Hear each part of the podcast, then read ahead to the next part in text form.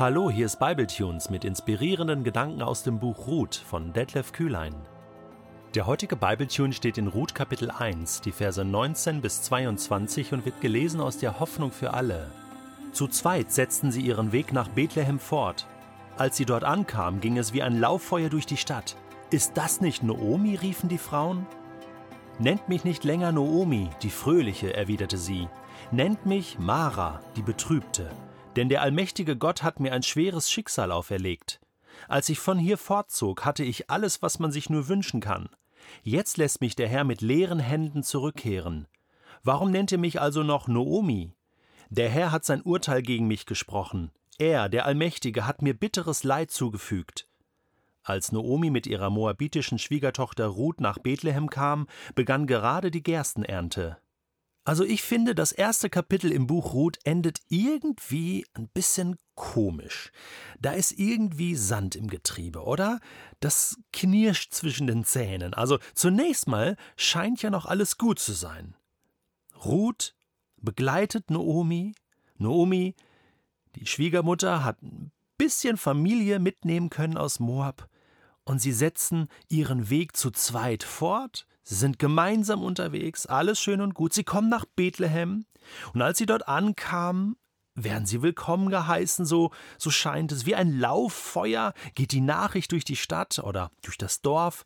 Ist das nicht nur Omi? Man kannte sie noch, obwohl das schon über zehn Jahre her ist, seit ihrem Weggang hat man sie wiedererkannt, Naomi ist zurück und, und alles kommt zusammen, das ganze Dorf, um sie zu begrüßen. Und wen hast du denn da mitgebracht? Und erzähl mal, man kann es sich so richtig vorstellen. Und dann, ganz komisch, plötzlich gibt es diesen Bruch und es bricht so aus Noomi heraus. Nennt mich nicht länger Noomi. Das heißt die fröhliche oder auch die liebliche Noomi. Das bin ich nicht mehr. Das ist meine alte Identität. Damals äh, bin ich noch mit dieser Identität fortgezogen. Da war ich noch fröhlich, da war ich noch die Liebliche, ja, aber jetzt nicht mehr. Nein, ich habe jetzt eine eine neue Identität. Und zwar hat das Leben mir, nein, nein, eigentlich hat Gott der Allmächtige, hat mir diese neue Identität gegeben.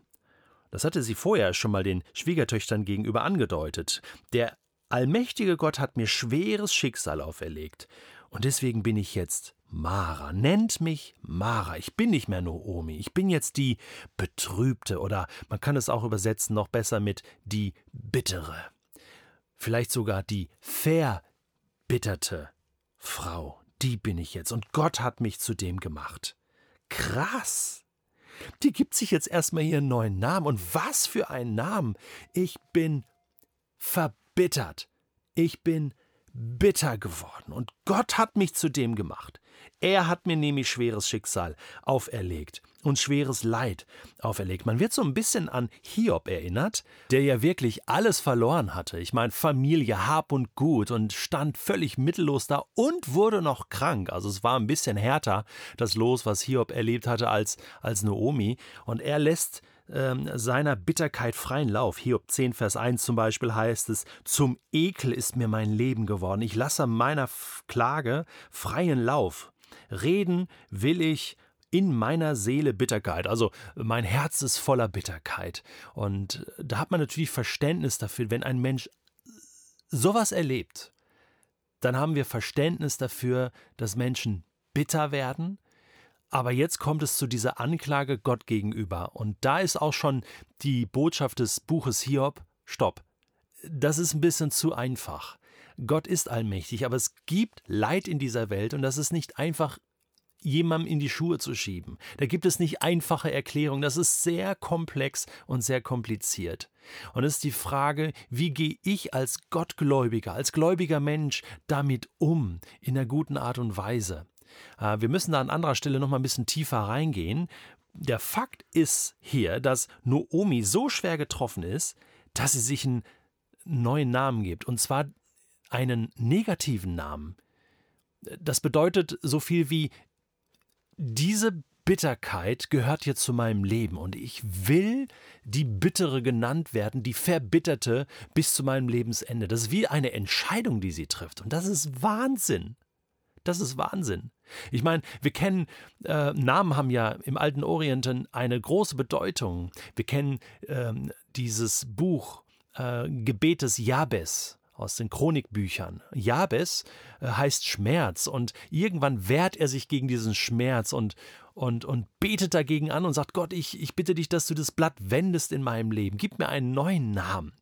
Hier bei Naomi ist es umgekehrt. Sie war die Fröhliche und sie ist jetzt die Bittere geworden. Und die Frage ist tatsächlich, stimmt das denn? Hat sie denn allen Grund dazu, das zu sagen? Schau, sie sagt hier, als ich von hier fortzog, hatte ich alles, was man sich nur wünschen kann. Äh, sie meinte mit Familie. Sie hatte einen Mann, sie hatte zwei Söhne und äh, da war alles schön und gut. Oder? Was war nochmal der Grund? Warum ist sie aus Bethlehem weggezogen? Eine Hungersnot.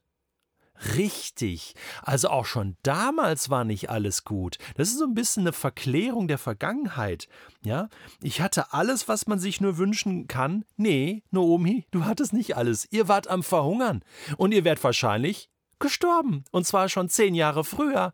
Und zwar am Hungertod. Komisch, ne? Wie man sich die Dinge dann so zurechtbiegt und sagt, früher war alles besser und jetzt hat Gott mich völlig ins Leid gestoßen. Ja, auch das, Moment mal, ja. Also er sagt jetzt, ähm, äh, sie sagt jetzt hier, jetzt lässt mich der Herr mit leeren Händen zurückkehren.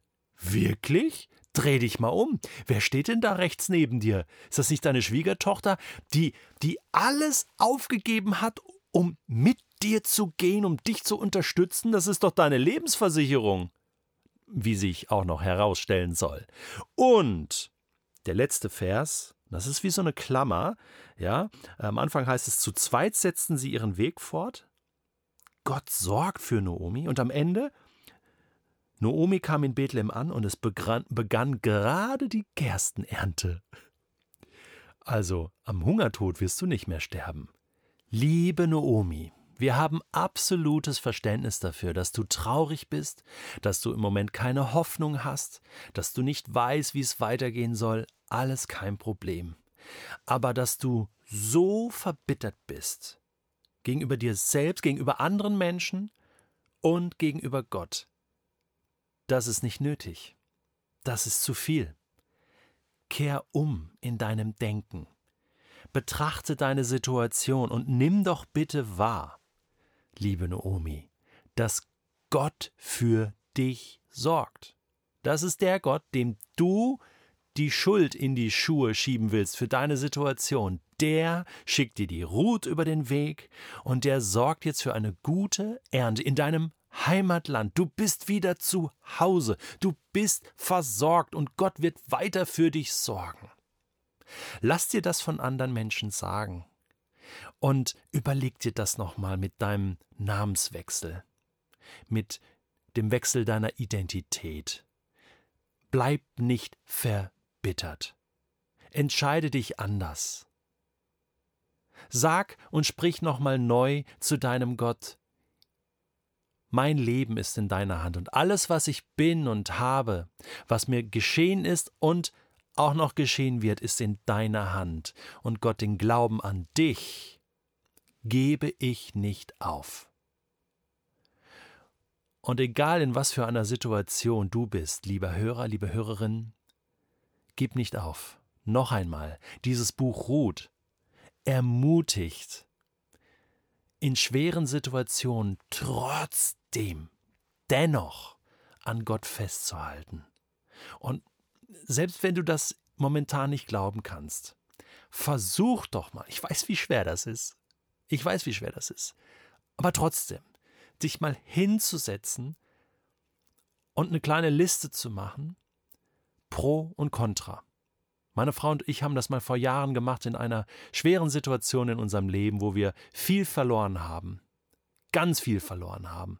Und wir haben uns am selben Abend noch hingesetzt und haben so eine Liste gemacht und gesagt, okay, was spricht gegen uns? Oh, da ist uns ganz viel eingefallen. Wir haben uns alles mal von der Seele geschrieben und sagen, Gott, schau. Das, und wir halten dir das hin, Gott. Du siehst das doch auch und du leidest mit uns. Aber dann haben wir uns auch hingesetzt und haben aufgeschrieben, was ist gut? Wo sorgt Gott für uns? Das war nicht viel. Aber es war ein bisschen was. Und da haben wir gesehen plötzlich, es ist doch nicht alles im Bach runter. Es gibt noch Hoffnung, es gibt auch noch Träume, es gibt auch noch Wünsche. Und die haben wir dann auch ausgesprochen. In der dritten Spalte standen dann die Träume und die Wünsche. Und plötzlich sah das Leben schon wieder ganz anders aus. Und wir haben Glauben wieder gefunden in einer Situation, wo es so schwer fällt zu glauben. Das wünsche ich dir von Herzen.